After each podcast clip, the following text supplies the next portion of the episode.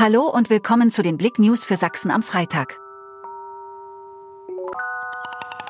Kind verursacht Wohnungsbrand in Aue und wird dabei verletzt. In der Lindenstraße in Aue kam es am Donnerstagnachmittag zu einem Wohnungsbrand. Offenbar hat ein Kind den Brand verursacht und wurde dabei auch verletzt. So wurden zwei Brandstellen in der betroffenen Wohnung gefunden. Das Kind wurde in ein Krankenhaus gebracht. UFO-Sichtung über Güssnitz?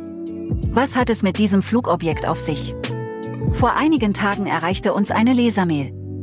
Darin beschrieb eine Frau aus Gößnitz in Thüringen, dass sie mit ihrem Mann eine komische Sichtung am Nachthimmel aufgezeichnet hat. Das Flugobjekt war so schnell, dass sie es kaum mit der Kamera festhalten konnte. Ist es möglich, dass dieses Flugobjekt vielleicht ein UFO war? Die ganze Story auf blick.de. Kilometerlange Ölspur in Bad Schlema. Am Donnerstagabend kam es in Bad Schlema zu einem Einsatz von Feuerwehr und Polizei.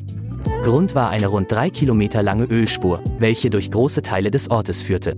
Grund für die Ölspur war ein PKW, welcher im Rahmen einer Probefahrt einer Werkstatt unbemerkt Öl verlor. Hinter den Kulissen des Black Friday, von der Rabattdroge bis zur Retourenkrise.